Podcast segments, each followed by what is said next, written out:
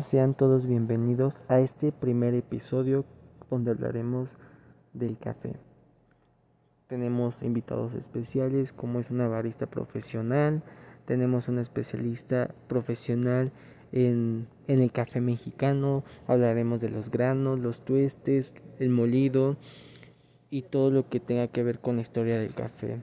Quédense, sé que les gustará mucho.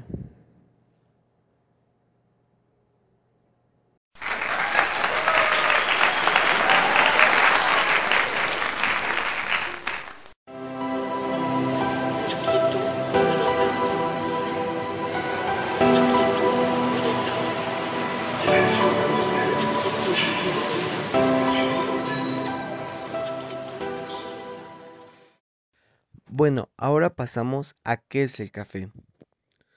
El café es un arbusto que pertenece a las raíces, que es del género Coffea y comprende más de 60 especies, siendo la arábica la más cultivada con un 75% y el robusta con un 25%. El fruto del café es una baya de tonalidad mm, un poco rojiza. Es pequeño, es más, no mide más de 2 centímetros. Es de un tamaño demasiado pequeño. Dentro del fruto se encuentran dos semillas que son de color verde. Eh, esas semillas eh, pasan a un tueste para hacerlas tanto tueste claro, tueste medio, tueste oscuro.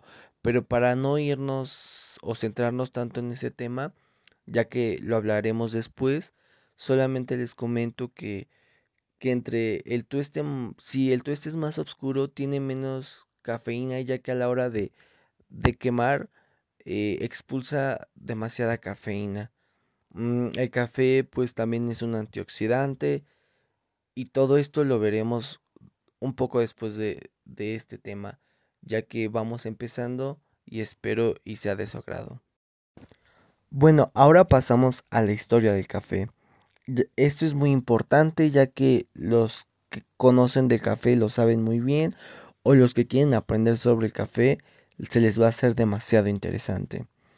Es una historia muy antigua. Un pastor llamado Caldi llevó a pastar a sus cabras hace mucho tiempo y se percató que cuando comían de cierto fruto se agitaban, o sea, se volvían sus cabras más imperactivas, eh, un poco más locas, ¿no? Entonces él la probó y notó la misma actitud en él. Se la llevó al monasterio y ahí la quemaron diciendo que era un fruto del mal. Para 1420 ya se sabía, ya, ya se bebía café en Adén y luego en Siria y para 1630 ya había un millar de cafeterías en el Cairo. Las virtudes de la planta fueron difundidas por los musulmanes, pero no la planta, que se guardaba celosamente, ya que eh, como era una planta nueva para ellos, no querían que otros países la tuvieran. Entonces solo vendían el café, pero la planta no la podían vender. Entonces los comerciantes vendían los granos verdes o, tostados, así evitando su, su preproducción. El monopolio comercial se mantuvo hasta el siglo XVII, cuando un peregrino musulmán llamado Baba Budan tomó siete plantas de la India y las plantó en Missouri. Bueno, dando continuación al tema, eh, en Missouri es la India, dando pie a que, a que un holandés de nombre Nicholas Witten trasladara algunos arbustos a Java y a Sumatra. ¿Sabían que el café fue causante de algunos temas políticos? Bueno, les diré cómo cuáles. Se dice que en el año 1600 se le aconseja al Papa Clemente VIII prohibir el café, pues presenta la amenaza de los infieles. En el año 1976, el fiscal del rey pide cerrar las cafeterías citando crímenes de ofensa contra el rey Carlos II. El panorama mundial llegó en 1968 a Boston en la primera apertura de una cafetería. En 1973, varios tallos fueron llevados a Martinica por un oficial, creando millones de cafetos, llevando el curso de las Antillas, Venezuela, Colombia y Brasil, haciendo de vuelta el viaje por el Atlántico. En 1730 llegó a Jamaica y de allí a Cuba, México y Costa Rica. Bueno, esa es un poco de la historia del café, muy interesante, ¿verdad? Ya que con ella sabemos algunas cosas. Bueno, ahora pasamos con barista profesional para que nos explique detalladamente qué es un expreso, ya que es muy importante para el café, eh, sus características y algunos estados productores de café aquí en México, como también nos comenta a nivel mundial. Va a ser, eh, va a ser una información breve, pero específica. Espero y les agrade. ¿Qué es un expreso? Bueno, un expreso es una bebida de origen italiano que se caracteriza por ser de rápida preparación, tener un sabor concentrado y ser degustada al momento. Fue en el año 1903 por Luigi Becerra quien desarrolló el proceso del expreso en Milán, Italia. Descubrió que el vapor a presión podía forzar el agua a través de café molido y así obtener una taza de café en 30 segundos. El expreso perfecto es una bebida que da un resultado de extraer una onza líquida de café a partir de 7 gramos de café molido al ser compactada con 15 kilogramos de presión con la mano del barista y a una temperatura de 90 grados centígrados y 9 atmósferas de presión en un tiempo de 25 a 30 segundos. Las características de un expreso son las siguientes. La primera es que debe de tener una, una caída media, por así decirlo, porque no puede ser ni tan rápida, no puede ser lenta, debe de ir, pues sí, en, una, en un rango medio, por así decirlo. Debe de ser en forma de cola de ratón. ¿A qué me refiero con esto?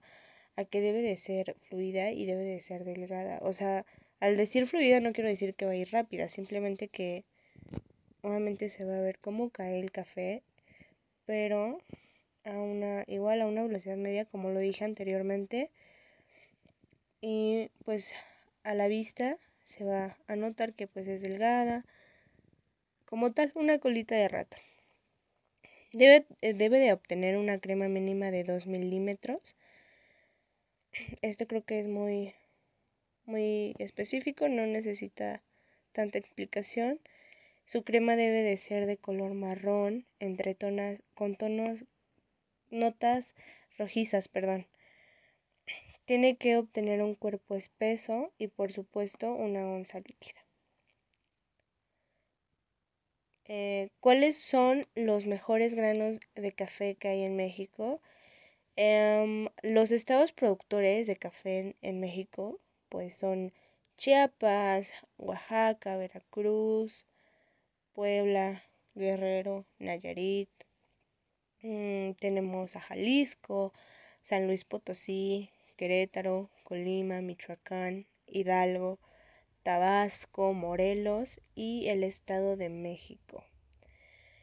¿Por qué lo son? Alrededor del, del, mundo llamamos el cinturón del café, pues al sur existen los mejores granos de café que existen en el mundo. En ellos está México, con los estados que mencioné anteriormente, pero también están otros países como lo son Guatemala, Honduras, Panamá,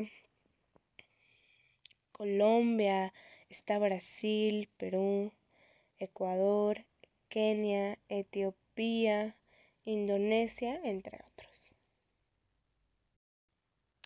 Bueno, espero que toda esta información haya sido de su agrado.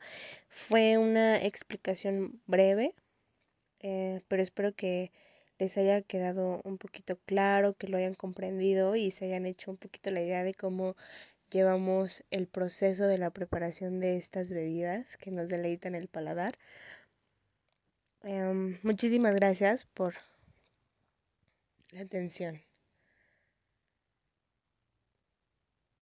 Bueno, agradecemos a nuestra barista profesional por habernos explicado un poco sobre este tema muy importante. Gracias.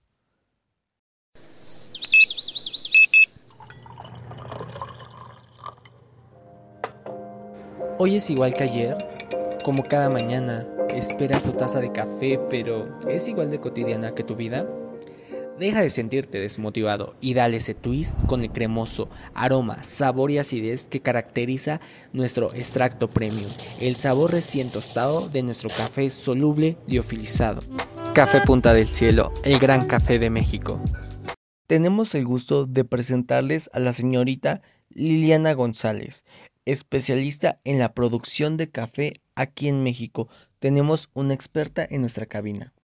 Bueno, presentaremos el currículum vitae de la señorita Liliana, ya que ella es especialista en el café, ha trabajado en grandes empresas de café como ha sido Café Punta del Cielo, Cielito Querido.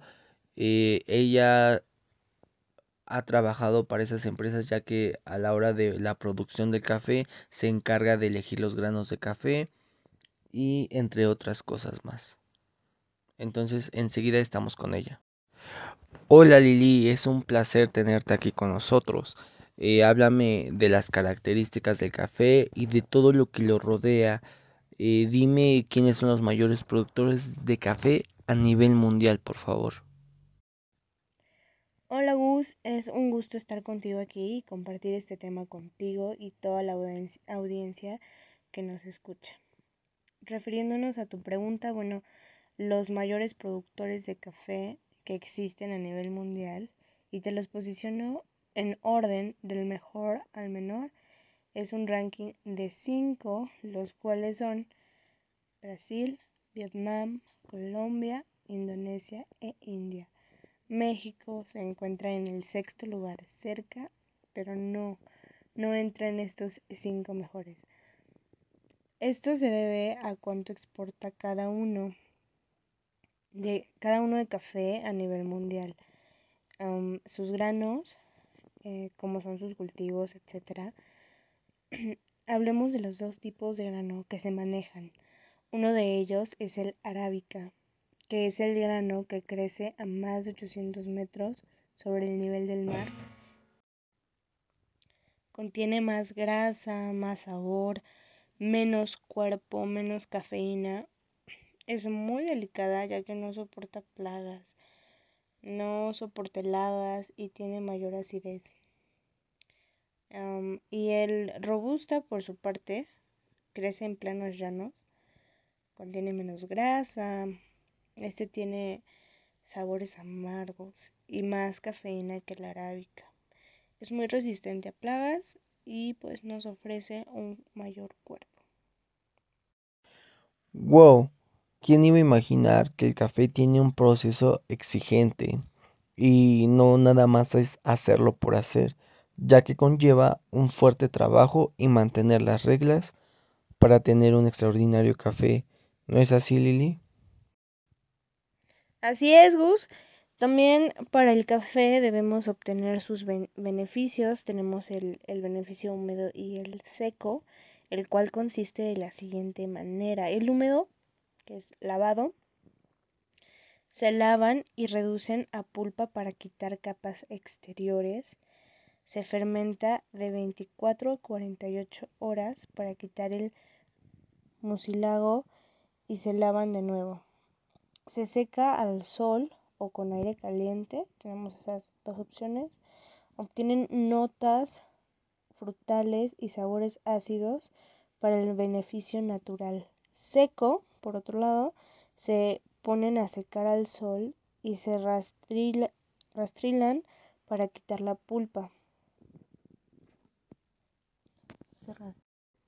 Para el beneficio natural seco eh, tenemos el siguiente proceso. Se ponen a secar al sol y se rastrillan para quitar la pulpa. Se pasan por descortezadoras que quitan el resto de la pulpa. Estos cafés presentan mayor dulzura y cuerpo. También tenemos una clasificación de café, la cual dividimos en tres puntos. Calidad ejemplar, que es la disponibilidad limitada, sabor frío y café orgánico. La calidad de primera, que es la disponibilidad moderada, de gusto bueno, a, muy bueno o café shade y la calidad común que es ampliamente disponible, de gusto bueno o aceptable y de café convencional. Entre el 80% y el 90% del café consumido en el mundo es de clasificación común. Eh, lo más rico del café es que tienen unas características esenciales, las cuales definen su grano. Son el sabor, ya que puede ir de un sabor ligero a uno fuerte. Entre más ligero sea, obtiene mayor acidez. Y entre más fuerte sea, obtiene menor acidez. Esto se debe a que el grano se tuesta y si es oscuro le quita ese beneficio. También tenemos el aroma, obviamente el tueste oscuro por tostado expulsa mayor aroma a un grano claro. El cuerpo lo encontramos con los tuestes claros ya que no pierden beneficios. Cuando se tuesta el grano y por último la acidez que como te decía, entre más claro el grano de café, mayor acidez.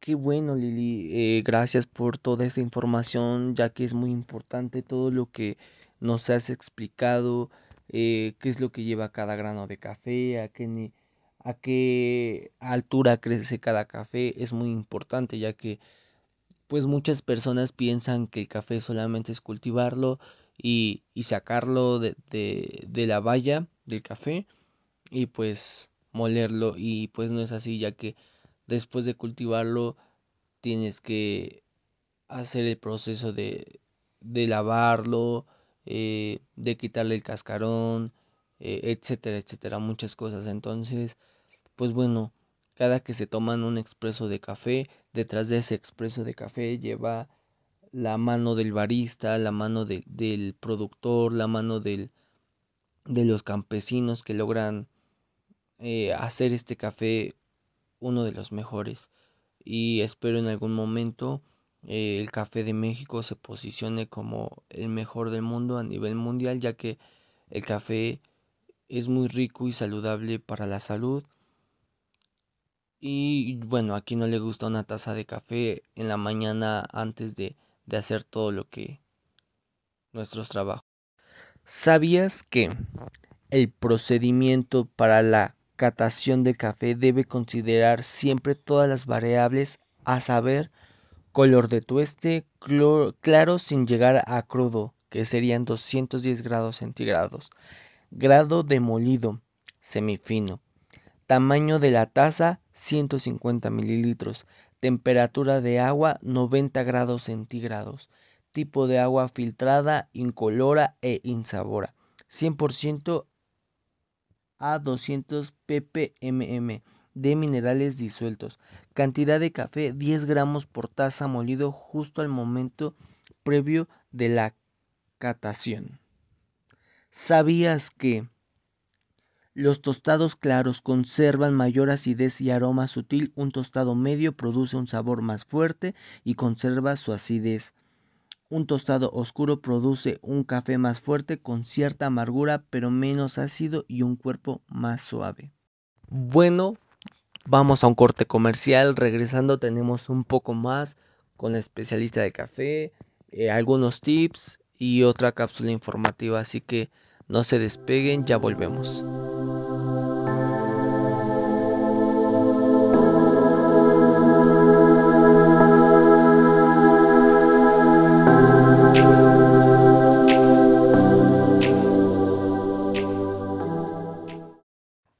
Ahora hablemos del fruto y cosecha del café. Eh, también es muy importante como lo es la cosecha del café, ya que desde ahí se empieza con ese gran sabor y también veamos cuál es el fruto. Claro, la cosecha consiste en ir diariamente a recolectar los frutos maduros para posteriormente dar inicio con los procedimientos del café. La cosecha aquí en México es durante noviembre y de noviembre a marzo y pueden medir hasta 10 metros de altura en forma silvestre. Se mantienen de 2 a 3 metros para la cosecha. Ahora hablemos eh, del fruto. Se le, se le conoce como epicarpio y mesocarpio, llamadas comúnmente como piel y pulpa endocarpio y pergamino a capa dura de color amarillo pálido. Endospermo, que es el grano de café, contiene almidón, aceites, azúcares y alcaloides como la cafeína. Eh, es muy vasto ya que es increíble que, que el, el café tiene todo este tipo de especificaciones que vemos durante la, cosecha y pues bueno, el fruto que tiene hasta su propia jerga en, diferentes palabras, ¿no? Como lo vemos, el pergamino, que es la capita que, que cubre al grano del café. Eh, no sé si ustedes han visto un grano de café, es diminuto, o sea, chiquito, y pues imagínense, tiene la capa dura, la, la, la tienen que quitar, etcétera. Entonces es muy vasto. Bueno, ahora pasemos a qué es el tueste y qué tipos de tueste hay con nuestra especialista en granos de café. Bueno, eh, el tueste en el café es muy importante, ya que el café es verde sin tostar, es imbebible. No lo podemos consumir sin antes tostar por lo cual pues es preciso tostarlo para que se desarrollen las características organolépticas, aquellas que apreciamos mediante los sentidos, como es el aroma o los sabores. Durante el tueste o tostado, eh, y en función de las características de la materia prima y los parámetros del proceso, se producen reacciones de pirólisis que dan lugar a importantes cambios físicos en el café y a la formación de las sustancias responsables de las apreciadas cualidades sensoriales del café. A lo largo del proceso, el grano gana un 100% de volumen, disminuye entre un 12 y un 20% de su peso y pierde alrededor del 10% de su cafeína. También descienden eh, sus componentes ácidos y aumentan ligeramente las grasas. Eh, el tostar es comparable a la operación de cocinar los alimentos, en la que también en función de diversas variables podemos obtener sabores distintos con las mismas materias. Entonces el cuidado de los pequeños detalles marca diferencia, diferencias importantes en el gusto y aroma del producto final. Ahora eh, vamos con los tipos de tueste, los cuales eh, son los siguientes. Tenemos los claros, su tostado es a 193 grados, ya que conservan eh, mayor acidez. Aromas sutiles, notas dulces, avainilladas, almendradas y anuesadas. El tueste medio es a 200 grados, sabores más fuertes, aún conservan acidez con notas dulces acarameladas, a miel y licor. Y tenemos por último el tueste oscuro, es de 200 grados centígrados, café más fuerte, con cierta amargura, pero menos ácidos y un cuerpo más ligero. Wow, me parece extraordinario todo lo que conlleva el tueste de café, eh, ya que pues tenemos como casi tres sabores, ¿no? Entre más ligero el tueste, pues un poco sus notas más dulces y entre más oscuro, más amargura. Bueno, ahora pasemos a qué es la cafeína. La cafeína es un alcaloide de color blanco, cristalino, de sabor amargo y sin aroma. Ligeramente soluble en el agua. A lo largo de los años, la cafeína ha adquirido mala fama relacionándola con malos padecimientos, pero se ha comprobado que consumiendo de 2 a 3 tazas diarias Ayuda a reducir riesgos en el cáncer de colon, cirrosis hepática, cálculos en la vesícula y prevenir el Alzheimer. Entre muchos beneficios más, un expreso contiene aproximadamente 67 miligramos de cafeína. Eso quiere decir que es un poco ligero.